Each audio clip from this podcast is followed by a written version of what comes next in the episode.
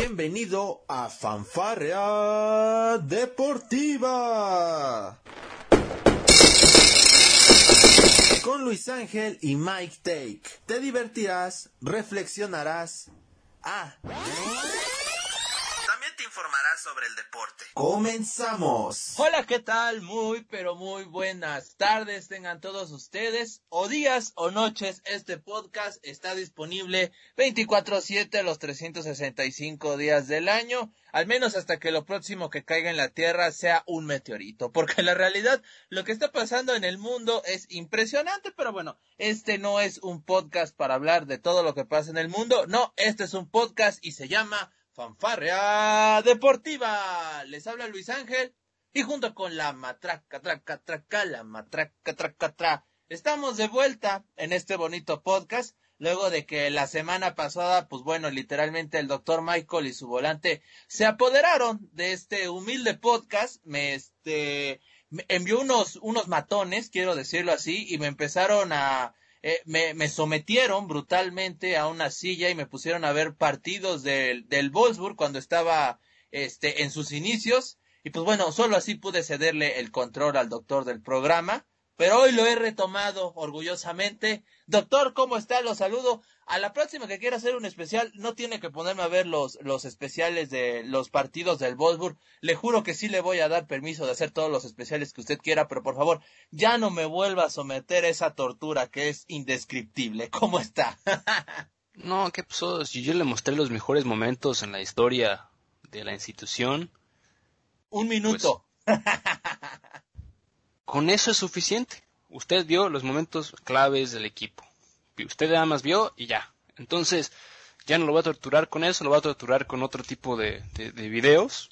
De, igual sigue siendo del tema deportivo, a lo mejor lo voy a hacer ver las, las carreras más aburridas en la historia, o sea, todas en las que yo participo. Y así ya a lo mejor este se va, se va animando y me va dejando tomar más, más este las riendas de este programa. No, claro que sí, doctor, ya lo sabe. Usted es mi mano derecha y ya le había explicado las razones del por qué. sí, sí, ya. Sí, usted, usted viene con todo el día de hoy, ¿eh? También. Sí. Parece, parece que... No, de, a ver, dígame, dígame, dígame. No, es, que, es que sí, como usted dice, vengo muy feliz, una por, bueno, por dos razones. Voy a explicar la segunda, que es, digamos, la menos importante, porque si no, este, nos vamos, nos podemos seguir derecho, pero bueno, voy a explicar con el segun, la segunda razón. Es de que, doctor, ya tenemos posibilidades reales de, de ser directores técnicos en el Atlético San Luis. El día de ayer, bueno, el día de hoy en la mañana acaban de dar, de confirmar que desde las oficinas del Atlético de Madrid llamaron a, a, San Luis, allá a San Luis Potosí, dijeron, ¿sabes qué? Este, mi buen, este, Marrero, sácanos a, al, al buen, este, Memo Vázquez, dale las gracias, dale su chequecito, porque la, la vergüenza que nos hizo pasar contra el Mazatlán, arrebatando, ¡iu! Es inconmensurable. 5-0, doctor. Y bueno, oficialmente hemos mandado nosotros nuestro currículum. Yo como este director técnico, usted como mi primer asistente. Así que vaya preparando las maletas, doctor, porque se me hace que viajamos rumbo a San Luis Potosí. Así es, y ya por fin vamos a empezar con este hermoso proyecto que usted y yo llevamos años planificando. Y yo creo que ya por fin va a dar frutos. Exactamente, esperemos que así sea. Primero que nos contesten la llamada, se los pedimos allá a la, gente de, de, San Luis que nos den la oportunidad. Total, es solo un partido que pueden perder, ¿sí o no? Ya están fuera de liguillas, es una realidad con 11 puntos. Y, o sea, increíble que hasta la jornada 16 podamos hablar del primer eliminado del torneo. Bendito repechaje en Liga MX, ¿no, doctor? Así es, ¿no? Imagínate, alguien que apenas está entrando a ver el fútbol mexicano diga, oye, 16 jornadas y todavía todos tienen posibilidades de liguilla, pues qué buen, qué buena liga, ¿no? Y ven los resultados sí. y dicen, ah, pues con razón. No, no, no. Bendito repechaje, doctor. Usted no, no pudo ver el partido por la, por la hora, supongo. No, yo estaba, yo estaba, ya estaba dormido, gracias a, gracias a Dios. Pero pues ya como lo, como lo que, que le comenté, pues ya nos vamos a cambiar el horario aquí. Y yo creo que ya voy a poder ver los partidos de, de la Liga MX otra vez.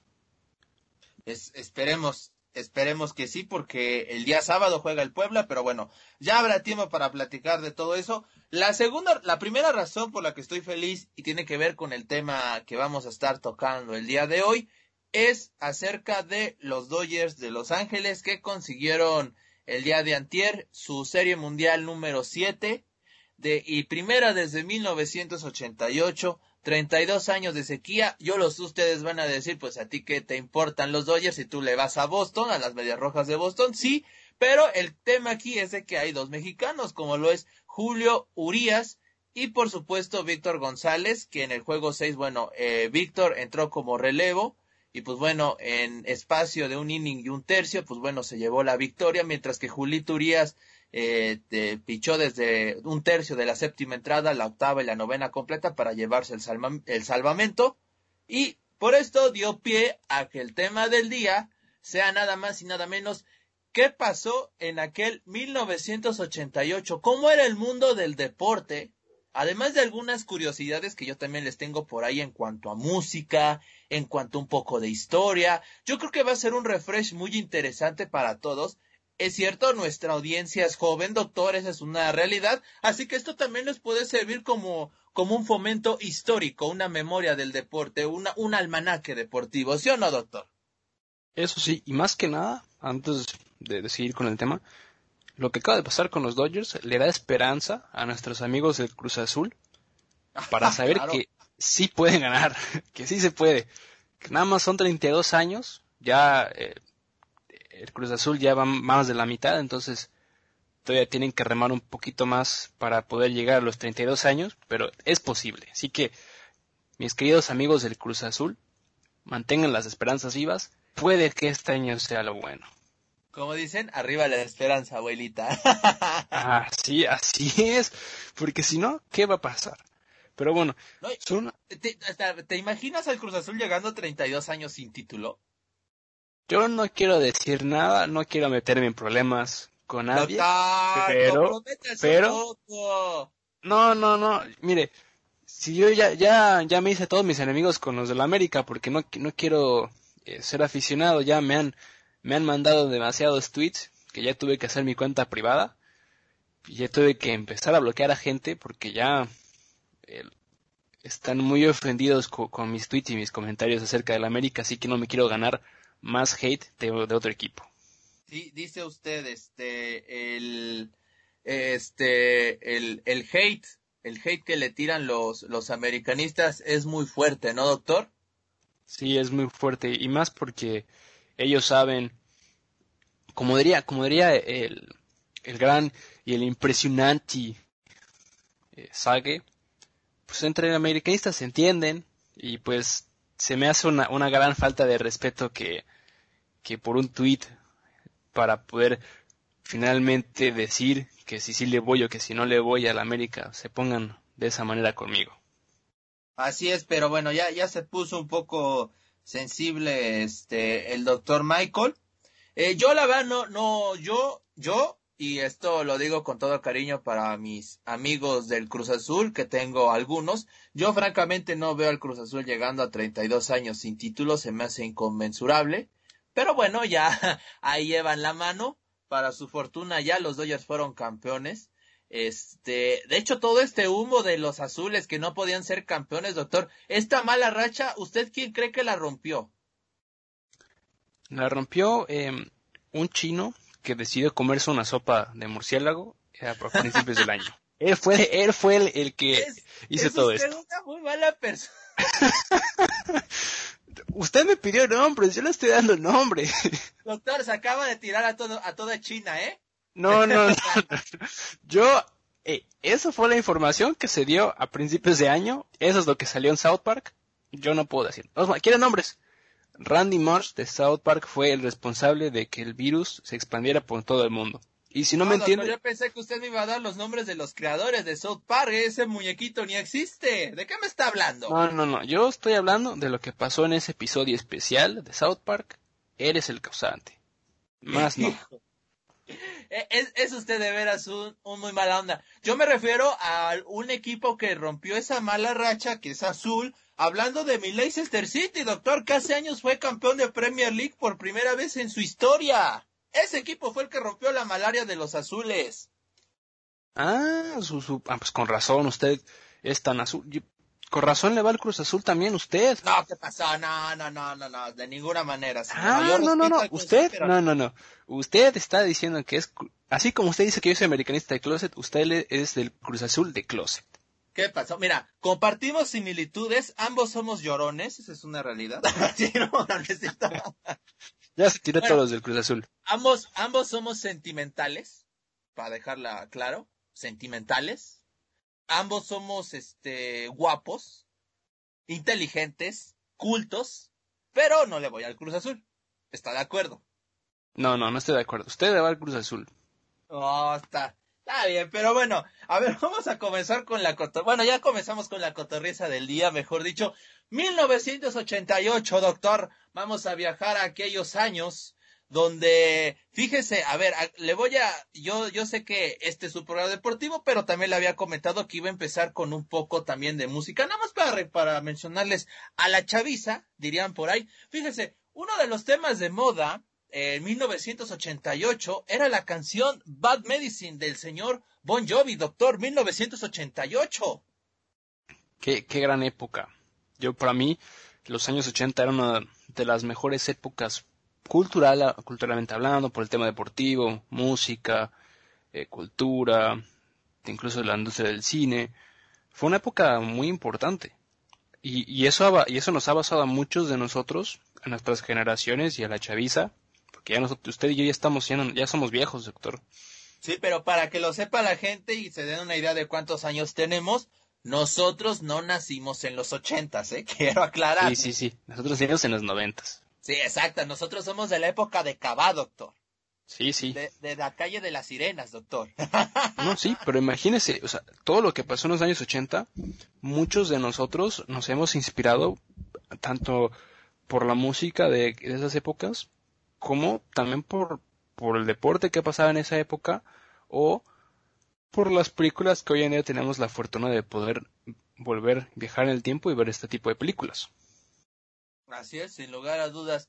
Pero bueno, eh, ahora sí, entrando en el tema deportivo, en aquella serie mundial de 1988, doctor, que fue la 85 edición del campeonato de grandes ligas, se enfrentaron en aquella ocasión los Dodgers de Los Ángeles, por supuesto, el mejor equipo de la Liga Nacional, este, y que tenía de manager al histórico y último manager que los había hecho campeones, obviamente, estamos hablando del gran Tommy La Sorda, y que se enfrentó en aquella serie mundial. ¿Usted a quién cree, doctor? ¿Usted a quién cree que se imagina?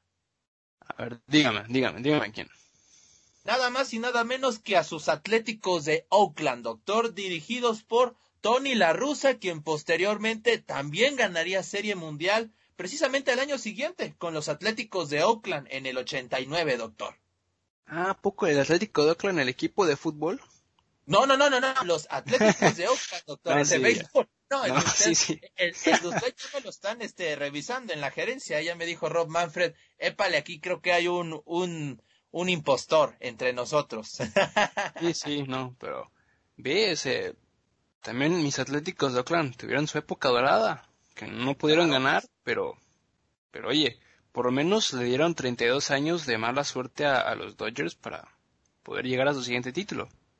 Así es, eh, como te menciono, en el 89, pues bueno, lograron ser campeones los, los Atléticos de Oakland, luego de que el 88 perdieron los Dodgers. Entonces, esto puede ser una buena noticia para Tampa Bay, ¿no? Que el próximo año pueden ilusionarse con esa estadística curiosa. Oye, puede ser. Tampa Bay también fue un muy... doctor, habrá que esperar, ¿no? Sí, vamos a ver qué pasa el próximo año. Ya si Tampa Bay llega a ser campeón el próximo año, pues tendremos que recurrir a este podcast para darle crédito y que la gente de Tampa Bay nos otorgue mínimo, mínimo las llaves de la ciudad. Así es, esperamos, esperamos que así sea. En aquel equipo de, de Oakland estaba un grande como lo fue José Canseco, doctor. Histórico, por supuesto, en el equipo de Oakland Este, la serie terminó en cinco juegos. Los Dodgers terminaron ganando la serie, cuatro juegos a uno. El primer partido se realizó en Dodger Stadium y la pizarra fue a favor de, del equipo de California, cinco carreras a cuatro.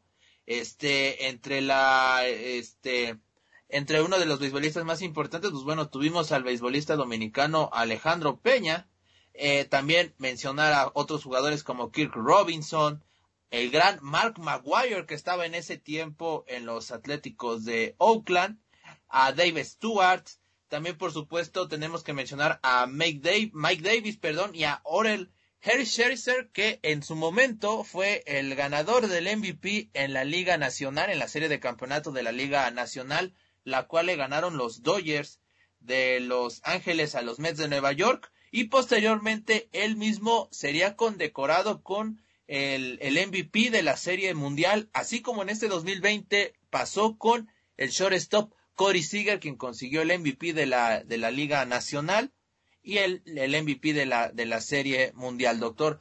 Son coincidencias, ahora sí que ya por ahí, coincidencias muy curiosas al respecto, ¿no, doctor? Pues sí, como dicen por ahí, el que no conoce esa historia está obligado a repetirla. Y muy curioso lo que está pasando con los Dodgers. Y oye, siguiendo ese tema de curiosidades, siguiendo, y siguiendo en, el, en Estados Unidos, uno de los, y eso también es una noticia triste para mí, en, en la temporada del 88, los Lakers fueron campeones también.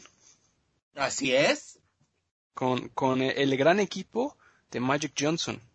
Y también el, una de las figuras del básquetbol, quien es Jerry West, que es el logo de la NBA, fue, era el, el general manager de ese, de ese aquel equipo, que le ganaron el título a mis pistones de Detroit, con, que eran en aquella época dirigidos por el gran y único Aesea Thomas. O sea, sus, sus, o sea, los pistones sí saben lo que es estar en playoffs, doctor. Sí, oye, tenemos tres campeonatos, doctor. Tres campeonatos no cuentan, doctor. Era en la, en la, en la época rara del, del, del básquetbol, doctor. Ah, en, la época rara del básquetbol, en plena era de Michael Jordan. ¿A poco? Sí, es, una época muy rara. Ah, bueno, está bien. No, no. Usted excúsese, usted diga todos los pretextos que quiera. Pero oye, también muy curioso que la última vez que los Dodgers fueron campeones, los Lakers también fueron campeones. Sí, sí. Este, ahora, ¿sabes? ¿Quieres otra curiosidad al respecto? A ver, dígame, dígame. ¿quién crees tú que fue campeón en México en aquella temporada del 88, doctor? Su Cruz Azul. No, doctor. Sus águilas del América, doctor. No, pues con razón, con razón usted se, escuchó feliz por decir eso. No, doctor, no, no, no, de ninguna manera. Es, es una realidad y de hecho el pueblo AME se puede ilusionar porque eh, la, la, la historia puede repetirse, doctor. Puede repetirse, pues sí. Que nuestros amigos americanistas se ilusionen de nuevo. Y más con este gran formato de la liga sus amigos. Pues mira, este formato de la liguilla ya mínimo les va a dar unos días de descanso si es que avanzan entre los primeros cuatro. Claro está, ¿no?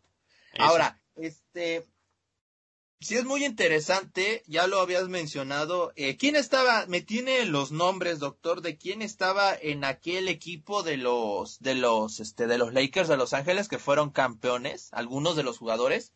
Creo que en ese tiempo estaba el, el buen Karen Abdul-Jabbar, ¿no?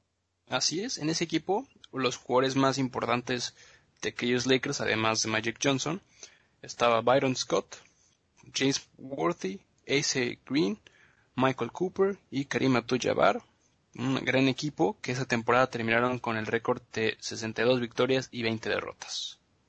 Así es. Y en un 2020 que bueno, hablando de esta de la temporada tanto de este de, de NBA como la, la temporada que tuvimos de béisbol de las grandes ligas, por supuesto que va a contrastar muchísimo por lo que pasó en este año, ¿no? Todo el tema de, del coronavirus y que bueno, NBA tuvo que parar este su actividad ah, ya prácticamente faltándole un mes, mes y medio me parece de temporada regular, recortaron el calendario, hubo equipos que no llegaron a la burbuja de, de, Miami porque pues sencillamente ya no ya no tenían ninguna ninguna opción de poder estar en playoff Así que bueno, tuvieron que rehacer un formato en NBA. pero no se le resta mérito a lo hecho por estos Lakers del gran LeBron James, que bueno, consiguió ese título en Los Ángeles, doctor. Y pues bueno, este, pues ahora sí que Los Ángeles se apoderaron del mundo en 1988 y también en este 2020 lo están haciendo de igual manera, ¿no lo cree? Así es, un tema demasiado curioso y realmente pues es bueno saber que los equipos regresan a, a, la gloria. Bueno, los Dodgers pues sí, tomaron demasiado tiempo y unos Lakers que en aquella época pues estaban en un buen apogeo y estaban en una buena lucha entre los mejores equipos del este, que en aquel momento pues eran los, los Celtics de Boston y los, los Pistones de Detroit. Pero oye, también temas muy curiosos, que yo se lo mencionaba fuera del aire y ahora se lo menciono a todos nuestros queridos, pues, que nos escuchan y están aquí con este podcast. La Premier League, que en aquella época se llamaba la English Football Championship, el ganador de aquella liga fue el Preston North End. En segundo lugar el Aston Villa y en tercer lugar el Wolverhampton. No me diga, a ver, a ver, a ver, repítame ese, ese tema, por favor, doctor. Sí, sí, mire, en el 1988-89 los campeones de la Premier League fueron el Preston North End, en segundo lugar quedó el Aston Villa y en tercer lugar quedó el Wolverhampton. Wow. No, pues Imagínate, oye, está, o sea, me estás diciendo que estamos en posibilidades de poder ver al, al Wolverhampton de mi Raulito brillar en este 2020, 2021. Puede ser. Y el Aston Villa, pues que también está en la Premier League, puede que vuelva a quedar en segundo lugar. Sí, lo que sí no vamos a ver va a ser al primer lugar, ¿no? El Preston Ordent ahora tristemente está jugando en la Championship, en, en, en lo que es ahora equivalente a la segunda división del fútbol eh, de Inglaterra.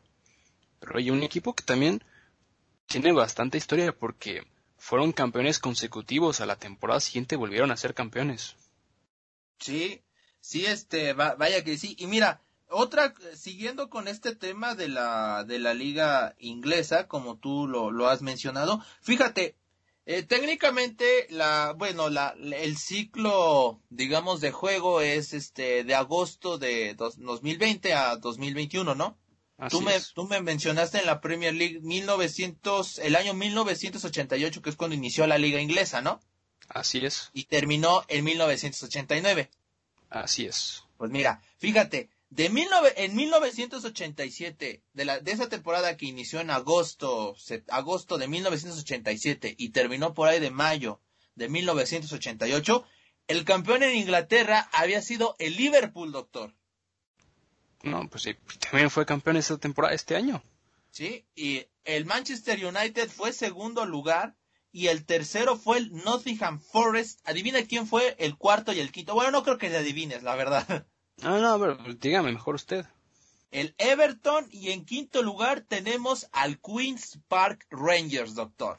No, el Queens Park Rangers es un equipo que también bastante historia en el fútbol inglés, que también está pasando por un momento de crisis pues, bastante, bastante triste.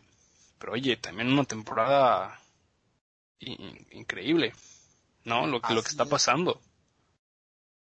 Sí, sí, sí, sin lugar, sí, sin lugar a dudas. Y en ese año de 1988, que hablamos que terminó la temporada, el Chelsea estuvo en el lugar 18. En ese tiempo en Inglaterra, el, digamos, el lugar 18, porque antes eran 21 equipos en la liga inglesa, el lugar 18 tenía que jugar un playoff contra el descenso, doctor, para evitar el descenso. O sea, el Chelsea estuvo muy cerca de descender, doctor.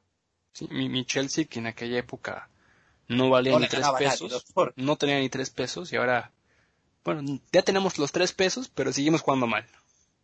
Exactamente, o sea, este, tiene la mitad, ¿no? Le falta la otra. Le falta la otra, sí, sí. Pero oye, también... se fue Mourinho, ese equipo no fue el mismo. no, no, no, no. No, no, no. Mourinho nunca hizo nada en ese equipo. Lo único que hizo Mourinho fue lo mismo que hizo en el Manchester City y lo mismo que hizo en el Real Madrid, destruirlos. Mourinho es Dios, doctor. No, no, no, Mourinho. con el Porto me lo tiene que respetar. Con el Porto no, con el Porto y con el Inter de Milán no hay ningún problema.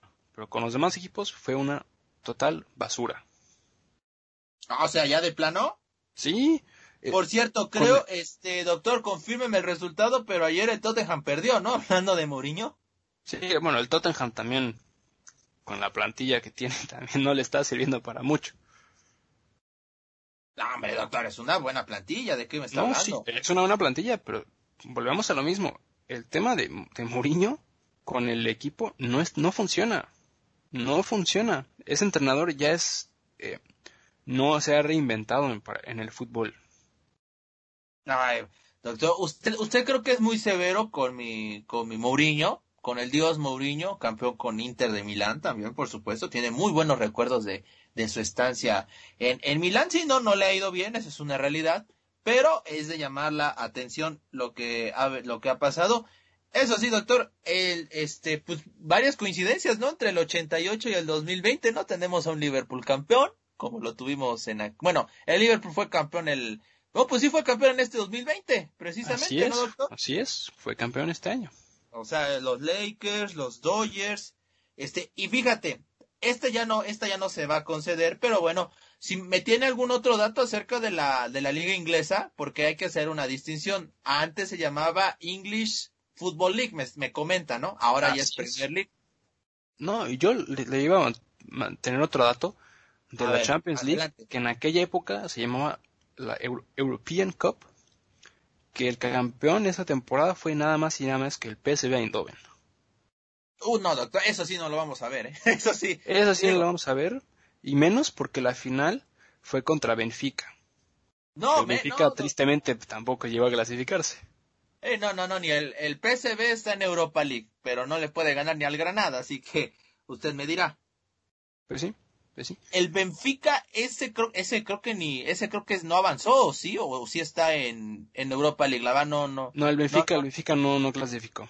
No clasificó. Imagínate cómo, cómo andamos. Pero bueno, mira, en cuanto al fútbol italiano, en aquella temporada que empezó en 1987 y culminó en 1988, eran los años, los años gloriosos de Diego Armando Maradona, que por cierto, hoy es su cumpleaños.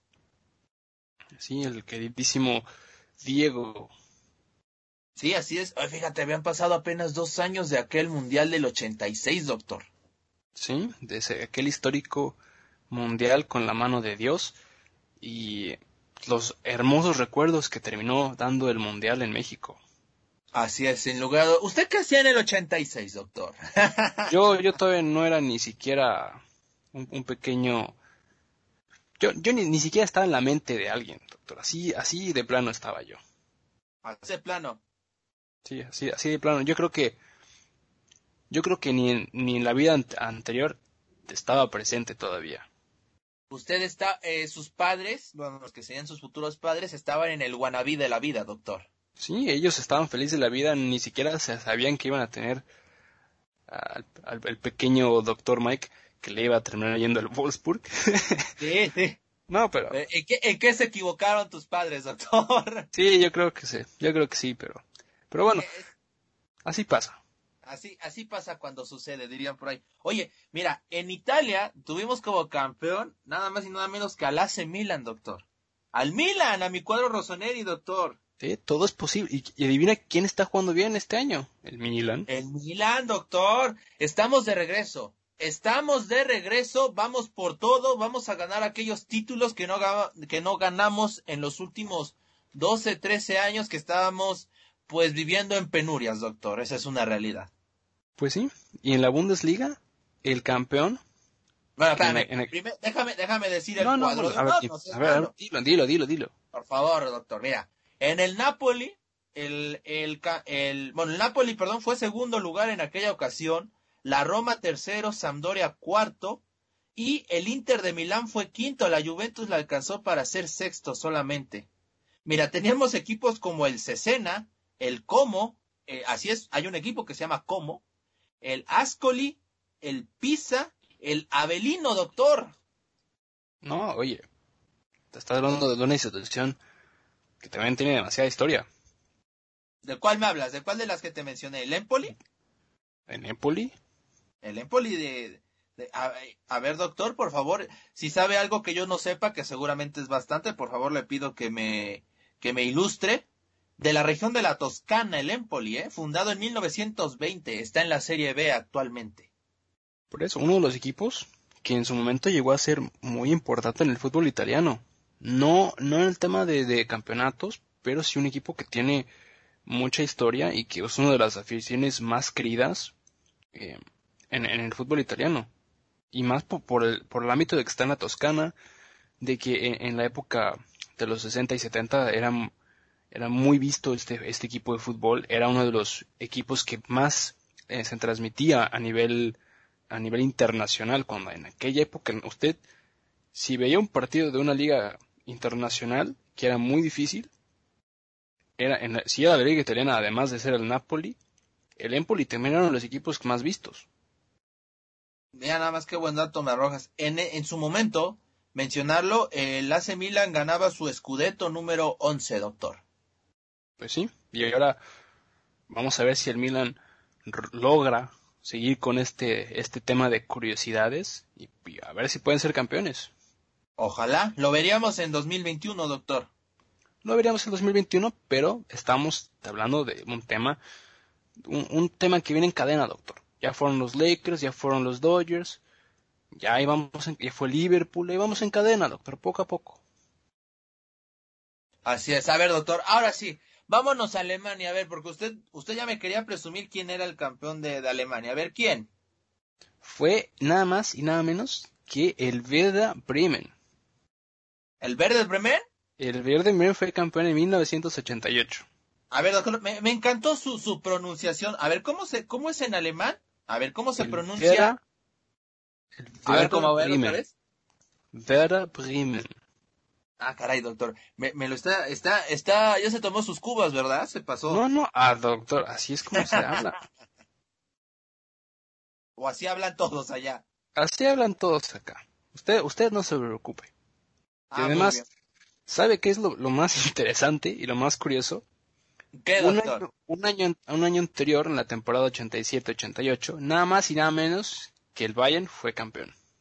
Digo, no ha cambiado mucho, ¿verdad? No, no, la tendencia no ha cambiado en Alemania, me parece, ¿no? Y, un dato todavía más curioso para usted, el Wolfsburg no estaba en la primera división del fútbol alemán en aquella época. ¿Dónde andaba el Wolfsburg, doctor? ¿Le tiene el, Wolfsburg estaba en la segunda división, nada más y nada menos que luchando por la media tabla. Ah, por no irse a la tercera. por no irse a la tercera, pero ahí, ahí, ahí la llevamos todavía. Todavía faltaba ah. un, par de años para que el Wolfsburg cuajara y subiera a primera división. Ah, muy bien, perfecto. Bueno, en esas épocas de gloria del Verde Bremen, o del, bueno, no, no lo voy a pronunciar porque la verdad no, no me, no, no me sale, no me sale, esa es la realidad y no, no quiero pasar vergüenzas frente a usted y frente a nuestra audiencia, pero el, el Verde Bremen, sí señores, aunque ustedes no lo crean, además del Bayern Múnich y del Dortmund, hay otros equipos que han sido campeones en Alemania, doctor. Así es, Podríamos repasar el triste palmarés de los equipos, pero de que los tienen, los tienen. Mm, sí, y además en esta época, cuando la Alemania todavía estaba dividida, porque la Alemania todavía no, era, no había sido reunificada, nada más eran equipos del este. Digo, perdón, del ah, este, del oeste. El, los equipos que estaban en, aquella histórica eh, liga, pues era el, el Bochum, el, el Bremen, el Borussia Dortmund, el Eintracht Frankfurt, Hamburg, Hannover 96, el Kaiserslautern, el Karlsruhe, Köln, el Bayern Leverkusen, el SV Waldorf Meinheim, que ahora está jugando en la tercera división, su Borussia Mönchengladbach, obviamente el Bayern München, el FC Nürnberg, el San Pauli, el Stuttgart, Stuttgarter Kickers, y eso estaba el Stuttgarter Kickers y el, el BVB Stuttgart, y aparte estaba el Bayern 05 Uerdingen, que ahora ese equipo acaba de ascender a la tercera división del fútbol alemán. Ah, muy bien, o sea que están regresando los grandes, doctor. Están regresando equipos muy grandes. Pues ya al menos al Stuttgart ya lo tenemos en, en primera división, ¿no? Sí, nada más falta que regrese el, el Hamburgo, porque sí está muy complicado. Y eso, mira, perdón el tema bien rápido. Obviamente, el Bayern München fue campeón, el Köln quedó en segundo lugar, el Vera Bremen en tercero, el Hamburgo en cuarto, el Stuttgart en quinto y el Borussia Dortmund fue clasificado, se clasificó a la en lo que en aquella época era pues la, tercera liga europea que se manejaba en aquella época y los equipos que descendieron fue el Hannover 96, el Stuttgart Kickers y el Eintracht Frankfurt. Pues ahí está, mira nada más que, qué dato tan, tan interesante, doctor. Este, una liga alemana que por supuesto pues ha cambiado bastante. Usted lo mencionó en segundo lugar el, el Colonia. Hoy está, hoy está luchando por no descender y ha venido, pues ha venido con esa tendencia el, el Colonia, un equipo este no, no podemos decir grande, pero sí de, de mucha, de, de, mucha historia en Alemania y que bueno, tristemente ha encontrado a partir de la década de los 2000 pues puras decepciones, esa es una realidad, ¿no? Eso sí, y mire, le tengo todavía dato más curioso, en la segunda Bundesliga yo me equivoqué, perdone por el por haber datos equivocados, el Wolfsburg no estaba en la segunda división todavía. Ah, no, ¿dónde andaba? Ahorita, ahorita le busco el dato, pero le quiero hablar primero de la segunda división. El campeón de la segunda división fue el Hertha Berlín. Mira nada más. Su Schalke estaba en quinto, quedó en quinto lugar aquella época, aquella temporada. Eh, un Schalke que va a descender esa temporada, sí o sí. Pero, ¿Tú crees? O sea, ya lo das por hecho. Yo ya lo doy por hecho. Ese, eh, el Schalke está pasando por un muy mal momento, la verdad. Sí, no, la verdad es que no, no se ve cómo pueda sobrevivir. sí, la verdad no. A ver, déjeme ver si le puedo encontrar rápido en exactamente en dónde estaba jugando el Wolfsburg en 1988. Sí, doctor, no, no se preocupe. Por, por lo mientras, este, y porque no quiero que quede ahí el, el dato, voy a regresarme nada más tantito.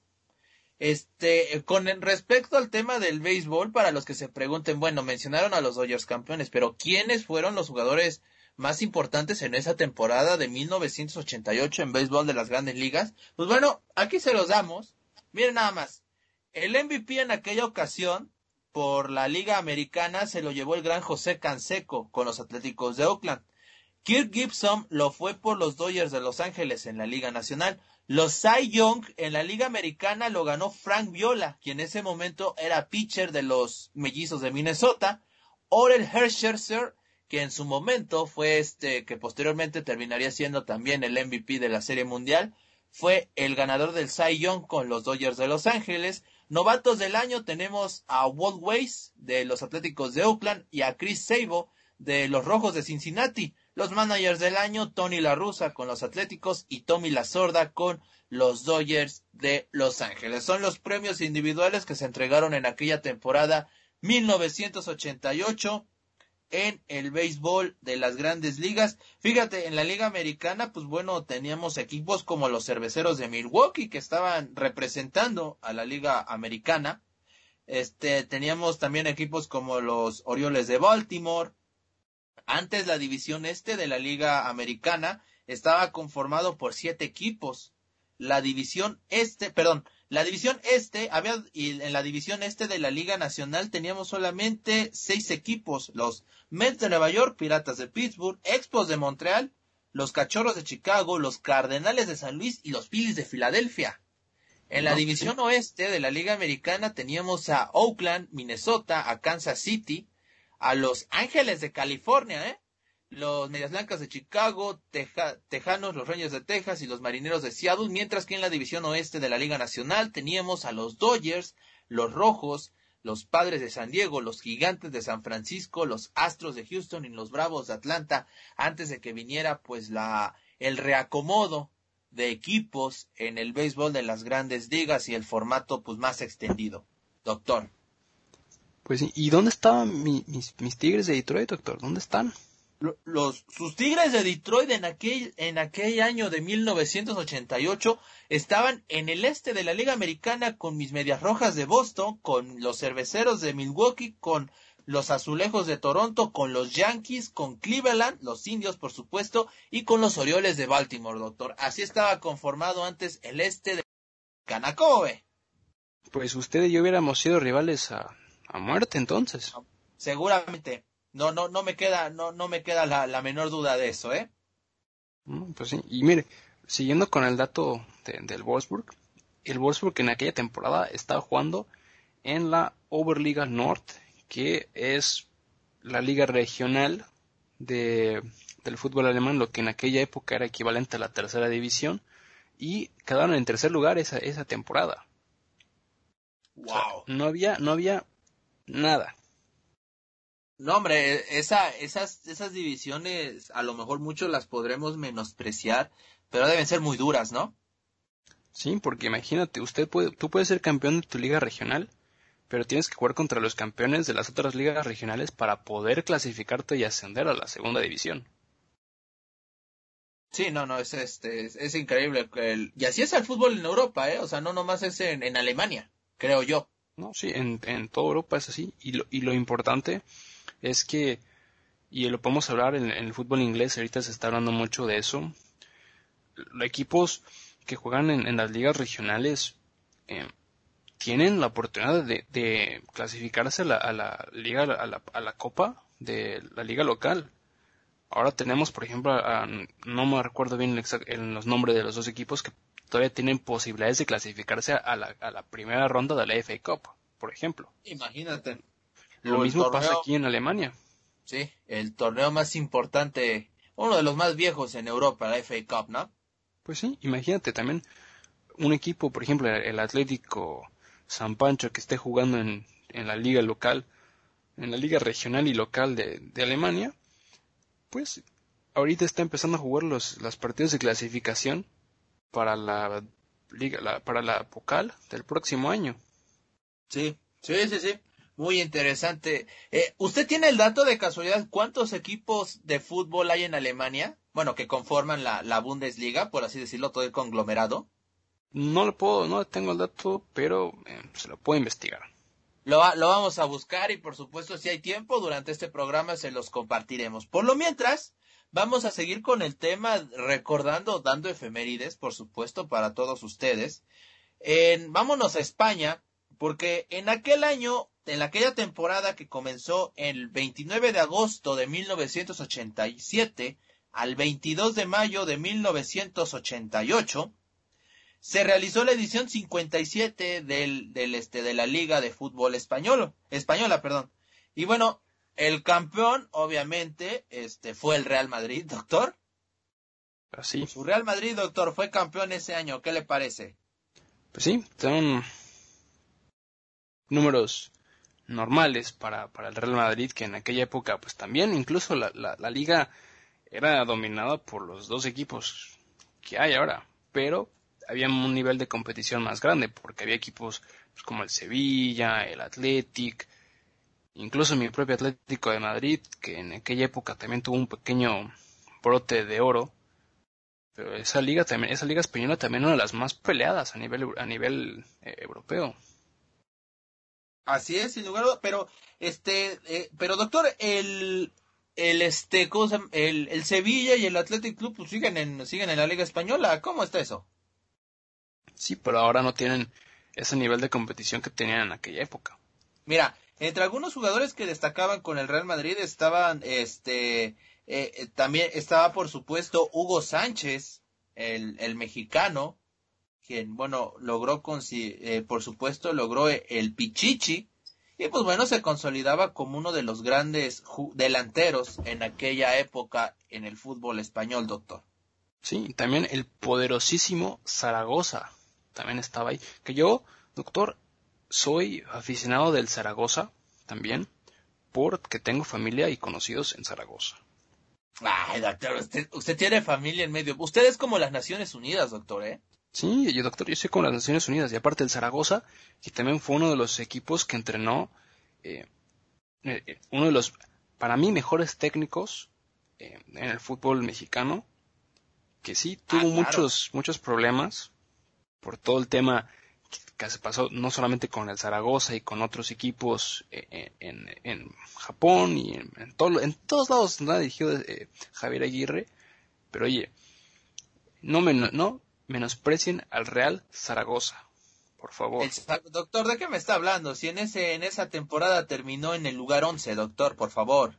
Pero no menosprecien al Real Zaragoza, por favor.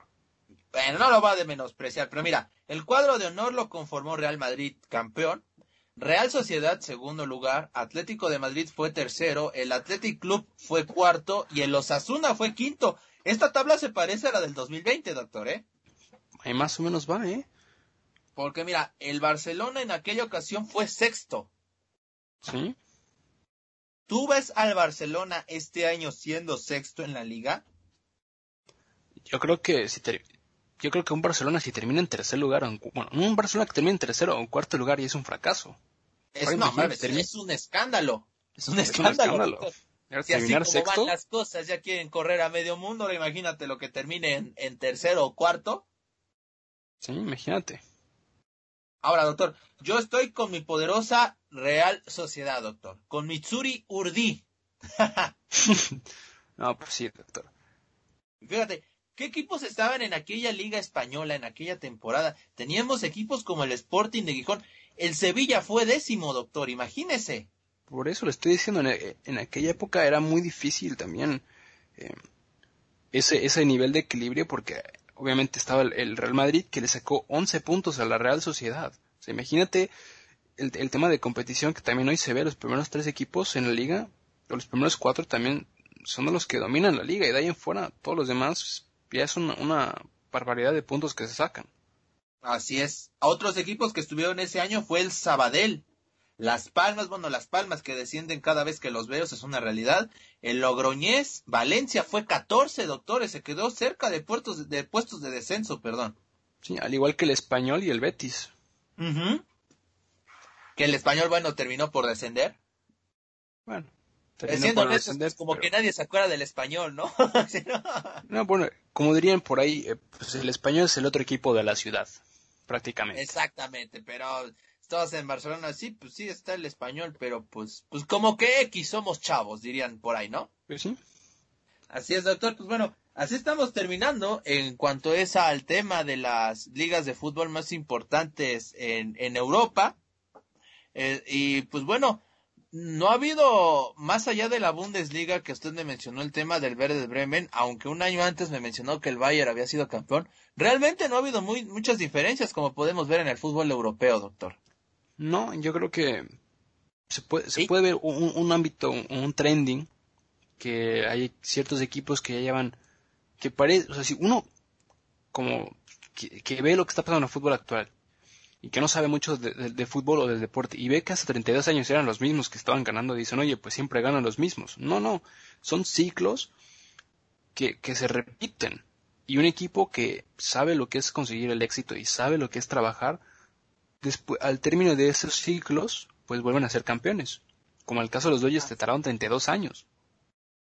Sí, sí, sí, sí, sin duda va muy, muy interesante lo que, lo que estamos viendo. Y pasando a otros temas, doctor, pues bueno, fíjese, le tengo a usted que le gusta tanto el hockey.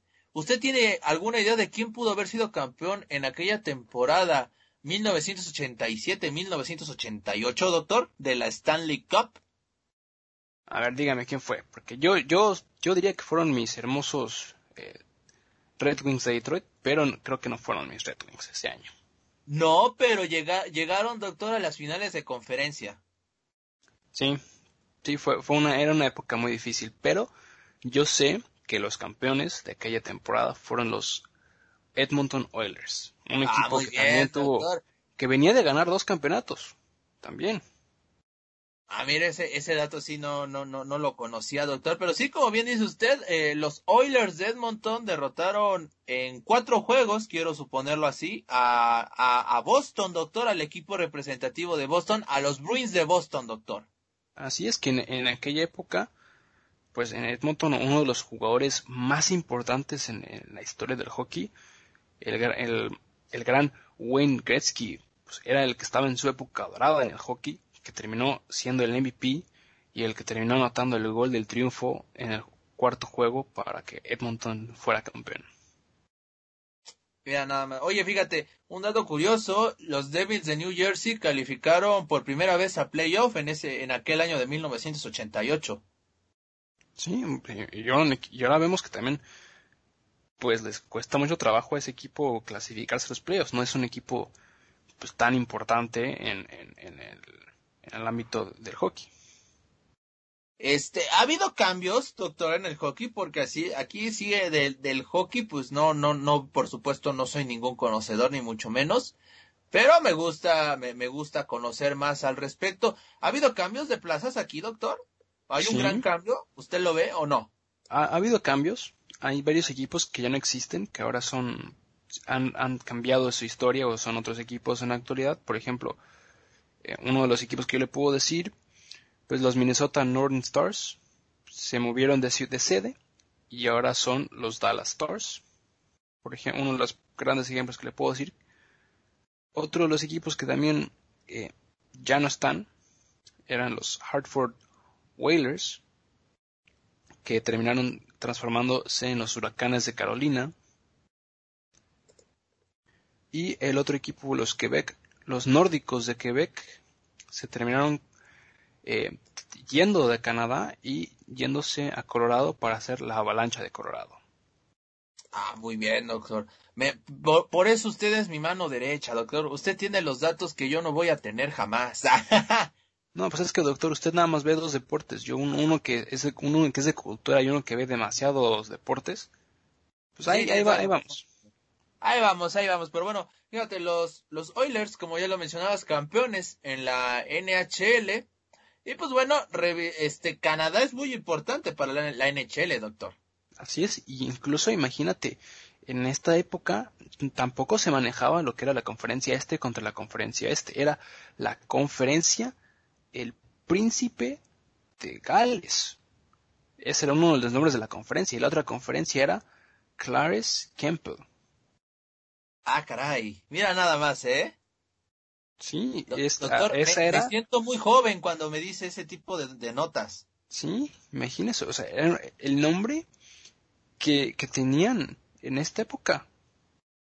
Porque eh, la forma en cómo estaba hecho eh, el- eh, aquellos formatos era el príncipe de Gales, era, pues, lo, lo- lo llamaban de esa forma porque era pues conformado por los equipos del norte de Norteamérica, bueno, por el equipo, los equipos del norte de, de Estados Unidos y por los equipos canadienses, mientras que en teoría la, la Clarence Campbell pues eran todos los equipos comparados con el sur. Sí, sí, sí, sí. Ahora, hay un antes y un después, ¿no? En la, en la Stanley Cup, de- porque hay referencias desde 1915, doctor. Sí, y, y por eso yo soy aficionado a Hueso Colorado de los Red Wings, porque los Red Wings fueron uno de los, de los originarios, los seis equipos fundadores de la NHL, que pues tienen demasiada historia. Y fue Sí, sí. fundada gracias a canadienses y estadounidenses que decidieron unirse y empezar a jugar este juego, porque antes eran partidos que, pues oye, vamos a jugar nosotros que nos llamamos los, los de Detroit, vamos a jugar ustedes contra los de Chicago, y luego pues vamos a ir a San Luis y vamos a jugar contra ellos, y no, y pues ahí, así fue como se armó su, su liga. Así es. Desde 1927 ya digamos se unificó, si lo podemos llamar así, doctor, en una sola como la NHL, ¿no? Así es, y de hecho Y yo, hemos tenido muchos equipos que han sido campeones desde 1927 a la fecha, doctor. así es, y yo, pues yo le voy a, le voy a dar un, un dato más, más curioso y más, más nerdo. Yo he tenido la fortuna de poder haber visto todos los, equipos del original, de los seis originales, en vivo en los estadios. ¿Y quiénes son los nombres de estos equipos? Si usted me pregunta, pues obviamente mis, mis eh, alas rojas de Detroit, los Bruins de Boston, los Blackhawks de Chicago, los canadienses de Montreal, los New York Rangers y los Maple Leafs de Toronto. A los seis equipos yo he tenido la gran fortuna de verlos en vivo a todos. Pues ahí está, mira, un gran dato curioso. Y bueno, este, estos seis grandes, doctor, a ver, le- la pregunta es directa. ¿Estos seis grandes eh, son los que más cuesta verlos? Me refiero a, a nivel adquisitivo. Sí, es el, el hecho de que son los seis fundadores de la NHL es mucho dinero lo que se maneja en estos equipos y las aficiones de estos seis equipos son las, ah, una de las aficiones más importantes a nivel a nivel nacional por el hockey. Por ejemplo, yo te estoy dando un dato, por ejemplo, unos Red Wings de Detroit que están pasando por una época de reconstrucción, aparte que están en un nuevo estadio, no se llenan los estadios. Bueno, al principio, antes de, cambiarse del Joe Louis al, Little Caesars, el estadio no se llenaba mucho. Y, y- y fíjate, no se llenaba mucho y estaba un 90% de capacidad y no se llenaba. Y ahora, eh, un equipo que tiene, tiene dos años perdedores, o tres años perdedores, y, y la afición llena el estadio. Ah, caray, qué raro, ¿no? sí. Le, le, les gusta la mala vida, doctor. Con no, razón doctor. usted le va como le va, ¿eh? No, no, doctor. Es, es una de las aficiones más fieles. Lo mismo pasa con, con los, los eh, Bruins de Boston. Que usted mismo lo puede ver. El, el Garden es, en su mayoría es amarillo. Y los Celtics, que también tuvieron una época increíble, ¿no? El, el, el, el Garden de Boston es amarillo por los Bruins de Boston. Mira nada más qué, qué dato tan curioso usted me acaba de dar, doctor, ¿eh? Y exactamente lo mismo pasa con los Maple Leafs de Toronto y los canadienses de Montreal, dos de las aficiones además de más importantes del hockey eh, en, Canadá, además de que en Toronto pues está el Salón de la Fama del hockey. Pues ahí está. Pues no podía ser como menos, digo, Canadá es potencia en el hockey a nivel mundial, ¿no? Así es, y yo también, vuelvo a darle el dato curioso y el dato nerdo, yo también tuve la fortuna de poder haber estado en, el Salón de la Fama del Hockey, me tomé una foto con el trofeo, yo le voy a buscar la foto y se la voy a mandar con todo gusto. Y estuvimos ahí presente. Perfecto. La vamos a compartir en las redes, doctor. Así es, vamos a, vamos a compartirla. Mire, el, el día cuando yo tenga mi computadora otra vez, yo le puedo mandar la foto. Ahí está, perfecto. Pero mira, un dato, de, esos datos que a mí me gustan y siguiendo un poquito con el tema de la NHL, yo mencioné que en 1988 había sido la primera vez que los Devils de New Jersey habían llegado a una postemporada. Pues bueno, de ahí fue hasta el 2001 cuando, estu cuando tuvieron la oportunidad, hasta el 2000, perdón, cuando tuvieron la oportunidad de ser los campeones de la NHL y lo hicieron nada más y nada menos que contra las estrellas de Dallas. Sé que no tiene que ver con el tema de, de 1988, pero me gusta este tema de que un equipo pues pueda ser primerizo, ¿no, doctor? Así es, en todo se puede ser primerizo y más en el tema del hockey. Como usted lo mencionó, un equipo que por primera vez se clasificaba en su historia a los playoffs en aquel 1988 y que ahora pues llegó a ser campeón después y ahora está en una época también, eh, pues un equipo de media tabla, pero es, es, es, curioso y es importante saber la historia de los equipos, porque qué tal que alguien que esté escuchando este podcast termina siendo aficionado a ellos. Así es, puede ser, puede ser y es muy interesante hablar de este tipo de temas sin lugar a duda. Pero bueno, vamos a pasar a otros temas. Doctor, ¿qué me tiene usted por ahí? Mire, siguiendo con este trending de 1988, un tema muy curioso que también está pasando en la actualidad del mundo del deporte, pues bueno, el, campeón actual del 1988 fue nada más y nada menos que Ayrton Senna, que en paz descanse, que trágicamente murió en 1993 en el Gran Premio de San Marino, en Imola, que curiosamente, doctor, este fin de semana es el Gran Premio de San Marino de la Fórmula 1 por primera vez en en 14 años que se va a, realizar y irónicamente pues también es en San Marino y tiene que ver mucho con ese tema en que estamos hablando del deporte.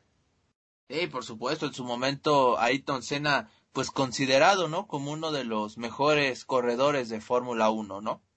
Así es, y pues que qué curioso que en 1988 fuera campeón también con en uno de los pilotos más importantes y más recordados en la Fórmula 1, un, ídolo hasta la actualidad para el, país brasileiro. Y pues también curioso que no, que pues fue en, Imola y que Imola pues regresa al calendario de la Fórmula 1 gracias a este tema de la pandemia también. Así es, porque de hecho en estos momentos tendríamos que estar hablando ya casi de, del Gran Premio de México, doctor tendríamos que, pero tristemente no se va a realizar por el mismo hecho del coronavirus y pues va a ser muy triste también porque pues Checo Pérez eh, termina siendo uno de los más perjudicados por el simple hecho de que no va a poder correr en su tierra y porque pues el Gran Premio de México ha sido uno de los mejores Gran Premios de, la Fórmula 1 por, por, la fiesta que trae el, pueblo mexicano a este tipo de eventos. Así es. A ver, ¿Tú crees que este año vaya a haber premiación para el mejor premio? Yo creo que no tendría que haber, doctor. No, porque no ha habido, ha habido, dos, tres, no, ha habido dos, tres circuitos en donde ha habido gente. Sí. Sí, no, no, sería, sería injusto poder, este, pues que, que haya algo así, ¿no? Así es. Que también mencionando eso, Ajá. Eh, ya los, muchos equipos han empezado a dar a conocer el, sus pilotos para la próxima temporada y aprovechando el espacio, pues el día de hoy el, equipo Alfa Romeo Racing acaba de confirmar que sus pilotos van a seguir siendo Kimi Raikkonen y Antonio Giovanazzi. El equipo Alfa Tauri, mejor conocido antes como Toro Rosso, acaba de anunciar que Pierre Gasly va a seguir siendo su piloto. Seguimos esperando a ver quién va a ser su segundo piloto. La escudería Renault, que ahora va, va a cambiar de nombre a ser Alpine Renault, va a estar conformada por Esteban Ocon y por Fernando Alonso, que regresa a la Fórmula 1 después de tres años, después de dos años de ausencia, perdón. Y el equipo de Aston Martin, que en la actualidad es Racing Point, pero va a cambiar a Aston Martin, el equipo de Checo Pérez, donde no pudo renovar contrato, pues ahora es Sebastian Vettel es el único piloto confirmado, donde queda un espacio libre. La escudería Ferrari va a estar conformada por Charles Leclerc y por el español Carlos Sainz. El equipo de Haas, el equipo americano, su equipo, doctor, no ha tenido ningún piloto confirmado todavía. El equipo McLaren, que regresa a usar motores Mercedes, está conformado por Daniel Ricciardo y Lando Norris. El equipo Mercedes, en donde está, donde el día, bueno, el fin de semana pasado Luis Hamilton rompió el récord del cual hablamos eh, eh, el lunes. Pues no ha confirmado, no ha confirmado eh, a, Luis Hamilton como su piloto, pero a Valtteri Bottas sí está confirmado para, para quedar en Mercedes. El equipo Red Bull, que va a ser la última temporada donde va a estar con, con los motores Honda, pues el único piloto confirmado actual es Max Verstappen y el equipo Williams eh, se queda con su alineación actual que es Nicolas Latifi y George Russell. Ahí está, doctor, muy bien. Qué, buena actualización nos acaba de dar al, respecto. se lo agradezco bastante. Y bueno, siguiendo con el tema de algunas curiosidades, ya hecho ya, ya estamos pues prácticamente. Fíjate, fíjese doctor, revisando la historia de lo que ha pasado en algunos deportes, se me ha pasado muy rápido el tiempo, ¿usted no? Sí, ha pasado muy rápido. Sí, pero fíjate, en la Eurocopa de 1988, el campeón en aquella ocasión fue Holanda y le ganó nada más y nada menos que a la Unión Soviética, doctor. No. En el Olympia Stadium. Que, que esa era uno de las del, de los fútbol eh, de los equipos de fútbol más importantes, ¿no? Esa, esa aquella e histórica selección holandesa.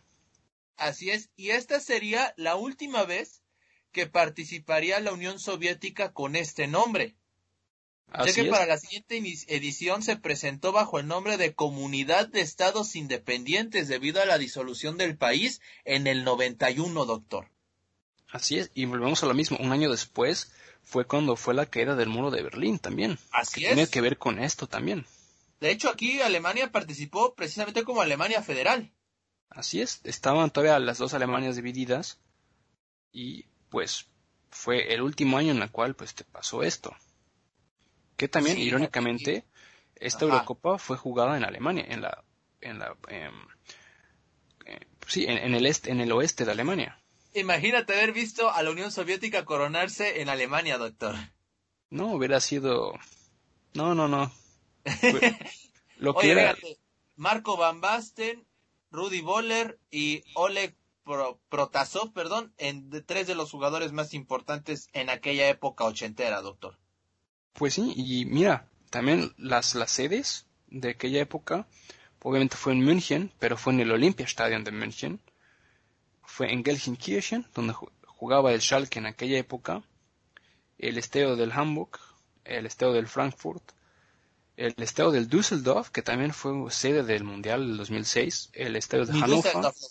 Düsseldorf, Düsseldorf. El, bueno, en aquella época era el Niedersachsenstadion, donde jugaba el Hannover, que ahora es otro, eh, cambiaron de sede también, el Stuttgart, que en aquella época jugaban en el Niklasstadion, que también fue remodelado y es donde juega actualmente, y el antiguo estadio del Colonia, ¿Ese cómo se pronuncia, doctor? Sí tengo curiosidad. A ver, aquí lo tengo, voy a decirlo mm, con Mungersdorfer Stadium. Münkerdorfer Stadion. Ay, mira, nada más. ¿eh? Muy bien, doctor. ¿eh? Me, me, me, gusta esa pronunciación, doctor. Mira, aquí, aquí usted ya sabe, cuando usted quiera, aquí tiene su, su, su traductor alemán. En aquella ocasión, bueno, la, la Eurocopa era, era de, era de, de este, pues bueno, era muy, muy disputada, eran apenas ocho equipos, doctor. Sí, en el grupo A, Alemania Federal, Italia, España, Dinamarca, en el segundo, este, la Unión Soviética, Países Bajos, Irlanda e Inglaterra. Antes la Eurocopa era una guerra, doctor, futbolísticamente hablando. Ahora pues ya vemos a, dirían por ahí, a cualquier plebeyo entrar, ¿no? Sí, e, era... Podríamos verlo un como un método de apertura muy bueno, pero bien dicen, ¿no? Que también eh, de repente empezar a invitar a todos a la fiesta, pues hace que pierda importancia, ¿no? Y esto lo vamos a ver en el Mundial precisamente del 2026, cuando México, Estados Unidos y Canadá lo organicen, que va a haber 42 equipos. Pues sí, va a ser muy, muy diferente ver, todo eso, ¿no? Y oye, también esta, esta selección de, de Holanda, pues como tú mencionas, jugadores muy importantes que para nosotros o para nuestra época, pues también son jugadores muy, muy recordados. Sí, por supuesto. O sea, este, estamos hablando de la, de una de las generaciones más importantes por ser conocida por inducir el, el fútbol total, doctor. Pues sí, y mira, también por el, por el lado de, de Alemania, pues estaba nada más y nada más y nada menos que Jürgen Klinsmann. Sí, mira, en, en Holanda teníamos al señor Koman, teníamos a Marco Van Basten, a Buders, a Gullit, doctor, a Ronald Koeman también lo teníamos, y a Fran Rijkaard, doctor, entre sus grandes este, estrellas. Sí, y, que ahora son entrenadores muy importantes a nivel, pues, a nivel futbolístico también. Mira, por el lado del fútbol alemán, pues jugadores importantes, ya, ya menciona a Jürgen Klinsmann, Lothar Matthäus, eh, Rudolf Boller, Jürgen Köhler, eh, Hans Dörfer, Dieter, Dieter Eckstein, jugadores que en su momento eran muy importantes también en el fútbol alemán y que ahora, pues a, pesar de Lothar Matthäus, que ahora es uno de los eh, dirigentes, fue dirigente del fútbol alemán y ahora es comentarista de la cadena Sky en Alemania, y pues Jürgen Klinsmann, que terminó dirigiendo la selección alemana y ahora eh, se encuentra sin, sin, sin, equipo porque llegó a ser director técnico de, del Hertha y bueno, pasó lo que pasó con ellos. Y oye, también por otro lado en el fútbol español, pues estaba su bizarreta, era el, en aquella época era el portero titular. Sí, era uno de los porteros más importantes de la, de la época, ¿no? Sí. Y, y así, fíjate, y con ocho equipos, grandes selecciones y grandes partidos que se armaban, ¿eh? Sí. Y mira, ya sé que no es de la 1988, pero en 1989 fue la Copa América. Exactamente.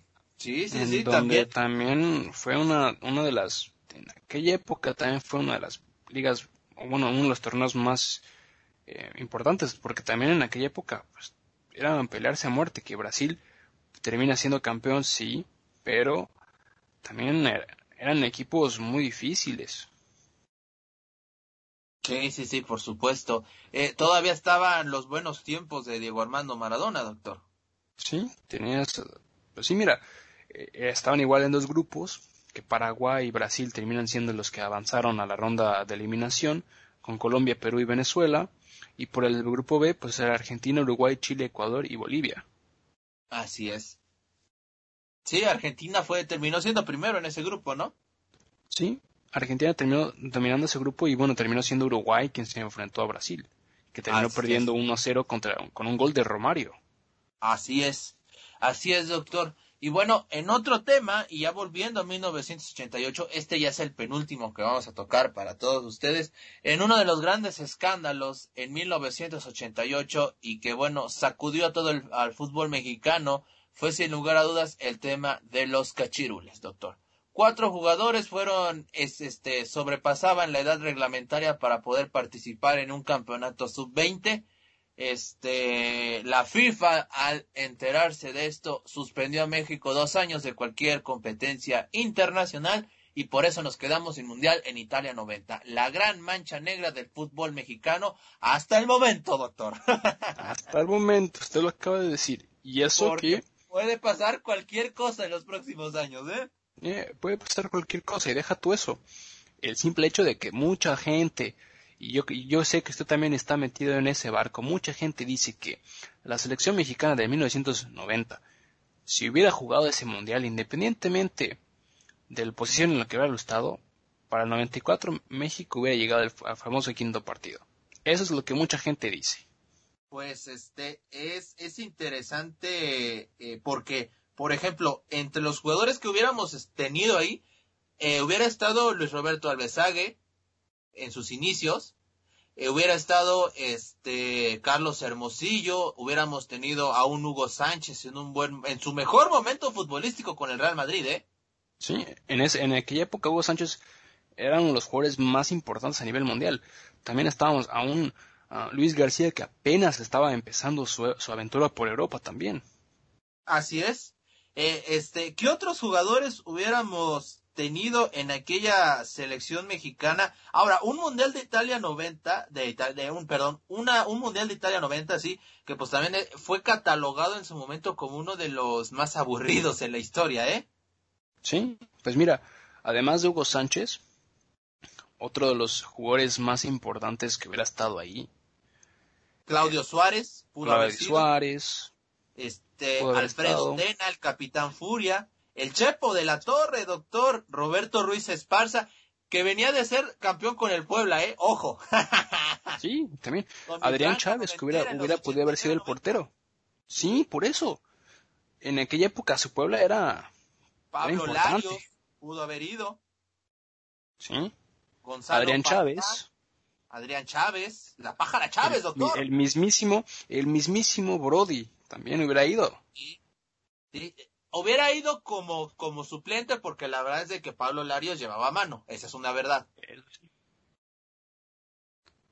Otro jugador, Luis Flores, doctor. Luis Flores. Roberto Luis Esparza, como usted mencionaba. Si nos hubiera dirigido, pues bueno, quizás Manuel Lapuente en una de esas, ¿no? En una de esas. En una de esas. Sí, francamente no, no les tengo el dato de quién era director técnico de la selección mexicana. Manuel pues, Puente. Manuel Puente era el director técnico, sí. Pero si él dirigía al Puebla, doctor, ¿en serio era él? Aquí, aquí, en, después de Alberto Guerrera que dejara de ser entrenador en 1989, el designado fue Manuel, Manuel de la Puente, que se mantuvo en ah, cargo hasta el 91, acuérdate. Ah, mira, ok, perfecto. Perfecto, doctor, gracias por, por esa aclaración. Imagina, tuviéramos tenido pues no sé para qué, para qué nos hubiera alcanzado, pero la realidad es de que hubiera sido una, una selección pues un tanto completa, ¿no lo cree? Sí, pero em, en, en, una entrevista dice eh, Luis Roberto Sague que en el Mundial 94 esa fue una de las selecciones más jóvenes que disputó el Mundial y que perdieron el partido en la, en la, en la primera ronda eliminatoria contra Bulgaria, no, no si bien recuerdo, que perdieron por esa falta de experiencia en un mundial, que muchos de ellos no sabían lo que era jugar en un mundial, que si hubieran jugado en el 90 penales, doctor. y fue por penales. Ajá. Que, que el mismo eh, Sage dice que si hubieran jugado ese mundial en el 90 para el 94 hubieran tenido toda esa experiencia que era lo que era jugar un mundial y hubieran podido estar mejor preparados para jugar contra Bulgaria y para haber enfrentado esa ronda de penaltis. Así es. Bueno, eso se dice, doctor, así que pues ves, es complicado decir qué tan cierto o, qué tanto no lo hubiera sido, ¿no lo cree? Eso sí, el, hubiera no existe. Tanto usted como yo podemos especular eh, qué era lo que hubiera pasado. Pero bueno, vamos a... Yo vuelvo a lo mismo. Eh, esa selección mexicana del 90 y del 94 tuvo mucho para hacer, para hacer algo importante y les faltó. Mire, doctor, le encontré un, el once tipo que estaba usando México para las eliminatorias de aquel momento. ¿Lo quiere, lo quiere escuchar? Dígame, ilústreme, por favor. Y se lo, se lo compartimos también, por supuesto, a nuestra gente aquí de, este, de Fanfara Deportivo. El portero del Puebla, Pablo Larios. La defensa estaba conformada por Alfredo Tena del América, Roberto Ruiz Esparza del Puebla, Manuel Vidrio de las Chivas, Guillermo el Turbo Gómez, el, el Turbo Muñoz, perdón, de Monterrey, lo confundí con el Turbo Gómez. Este, y también tenemos a Manuel Negrete como en el medio campo, doctor. Él jugaba en el Sporting de Lisboa en aquel momento. Carlos Muñoz de los Tigres, Gonzalo Farfán del América y Miguel España como mediocampistas. O sea, prácticamente un 4-4 y los dos delanteros que serían Hugo Sánchez del Real Madrid y Luis Flores del Valencia, doctor. Pues sí, era, realmente era un equipo muy importante. Era un, equipo... el Puebla era base de, México, ¿de qué me está hablando? Por eso usted también está muy metido en ese barco. Pero oye, claro, la selección. Con Puebla hubiéramos sido campeones, doctor. No, doctor, no, no, no. Deja, deje de vender humo. Pero oye, esa selección está, era muy, era, daba, si hubiera podido jugar, daba la ilusión a poder jugar ese quinto partido. Sí, sí, sí, y más porque, este, no todos, pero algunos de ellos venían con experiencia del 86, ¿no? También. Y, y volvemos a lo mismo. Tenías a Hugo Sánchez, que era en su momento, en ese momento futbolísticamente hablando, era el mejor jugador del mundo. Era el mejor delantero, sin lugar a dudas, que había en el mundo, y era mexicano tristemente, y lo ha dicho Hugo Sánchez muchas veces, y creo que esa es la gran espina que siempre va a tener, el culpar a los directivos por lo que ocurrió en esa ocasión. Este, yo francamente sigo sin entenderlo, cómo puedes eh, meter este, eh, bueno, ¿por qué hacer ese tipo de trampa en un campeonato sub-20, doctor? Yo no lo entiendo, francamente. Pues yo tampoco lo entiendo, doctor, pero o sea, pues puede que una trampa jamás se va a, este, a escudar ni se va a justificar, jamás. Pero un campeonato sub-20, doctor.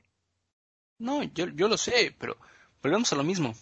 El fútbol mexicano es un, es un, es muy macabro.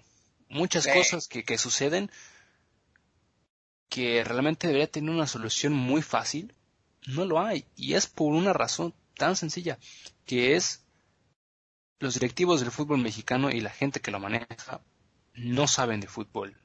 Pueden ser, pueden tener todo el dinero del mundo, pueden decir que su idea es mejorar la calidad del fútbol mexicano, pero no saben nada de fútbol, no saben lo que es el fútbol. No, doctor, porque cuando les tocan sus milloncitos es ahí donde les duele. Exactamente, ellos solamente ven algo verde.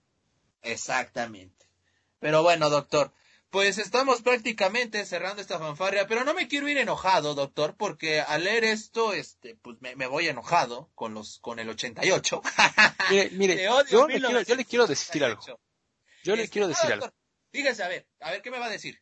Mire, esto yo no se lo, no se lo dije antes de, de empezar, pero lo quiero decir hoy, porque hoy por primera vez, doctor, tenemos un espacio patrocinado.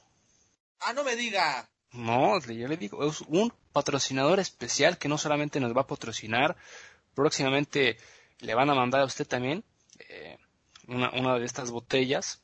Yo me voy a encargar personalmente de que se la manden a usted, pero esta, esta empresa llamada Super Sparrow, que se dedica a, hacer botellas eh, tota, totalmente recicladas, todo lo que viene de esta botella es reciclable. Son botellas de todos los tamaños, de 250 mililitros, eh, de, de 250, de 500, de 150 y de un litro. Para usted, para mí, para todos los que gusten, pueden visitar la página web, pueden comprarlo también por Amazon y es el orgulloso patrocinador o nuevo patrocinador de TR Bluebus Motorsports y de nuestro querido fanfarra deportiva, doctor. ¿Qué le parece? Ahí está, perfecto. Pues iniciando con, bueno, terminando con todo este programa. Ya no me, ya no me voy este enojado, doctor, al contrario, me voy muy feliz. Y pues bueno, esperemos que esta unión que usted acaba de formalizar con Fanfarra Deportiva, TR Blubos y esta nueva marca que nos va a estar patrocinando, ojalá sea por el, por el, por los siglos de los siglos, doctor. Así es, doctor. Y ya, después de que termine este programa, le voy a poder buen estar de que me pase su información para poder mandarle a usted una de estas botellas. Muy bien, me parece perfecto, doctor. ¿Y qué cree también? A ver, eh, este, vamos a cerrar con algo, pues algo más relax, ¿le parece? Sí, dígame, dígame. Le tengo aquí unos, unas cancioncitas. Usted sabe que yo me dedico a la radio, la gente lo sabe.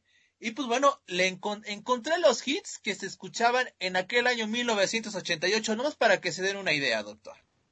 A ver, ilústrame, por favor. Mire, en México, de enero a febrero, se escuchó el, el, tema más popular de 1988 fue de Luis Miguel, doctor, el tema Ahora te puedes marchar. No, eh, Luismi ya, ya estaba en sus mejores épocas. o ahora, doctor, ¿usted cuántas veces no ha cantado Ahora te puedes marchar? ¿O cuántas veces no le han cantado a usted? No, doctor, eso es cuando usted ya está muy pasado. Sí, a mí ya, doctor, usted ya sabe que conmigo esa canción ya la tienen traducida. Es más, en el momento que yo conozco a alguien, esa letra ya está traducida al idioma. Ya está, le digo, mira, tú, en el momento que tú digas que ya, por favor, dime esta canción y ya tienes todo. Ya, yo te entendí ah. todo. A ver, doctor, ¿cómo se diría ahora te puedes marchar en alemán, doctor? Por favor, ilustre. No, no, no, doctor, el, el, algoritmo de Spotify nos va a bloquear el, el, programa, doctor, ¿por qué? Ah. Eh, una clase rápida de alemán, doctor, por favor. Jetzt kannst du gehen. Ahí está, mira nada más qué bonito sonó eso. Así de, eh, eh, apréndanse esa frase muy buena. Fíjate, eh, digamos del 15 de febrero a, a, inicios de marzo, la canción más popular en 1988 aquí en México fue el tema Ay Amor de Ana Gabriel. De marzo a junio tuvimos Devuélveme a mi chica de los hombres G y de junio a diciembre, doctor, Timbiriche se, pues bueno, se apoderó del año, doctor, con tú y yo somos uno mismo. Y el tema acelerar, doctor, tú y yo somos uno mismo, wow. sí, esa, esa era la canción que me dedicaban antes de, decirme la de, la de Luismi. Sí, sí, sin lugar a dudas. Pero fíjate, Timbiriche, la, la época Timbiriche muy buena, doctor. Sí, esa era la época dorada, doctor. Nuestros, Con Diego nuestros... en la playa, doctor. Sí, nuestros padres lo pueden decir, que esa, esa la época dorada de Timbiriche.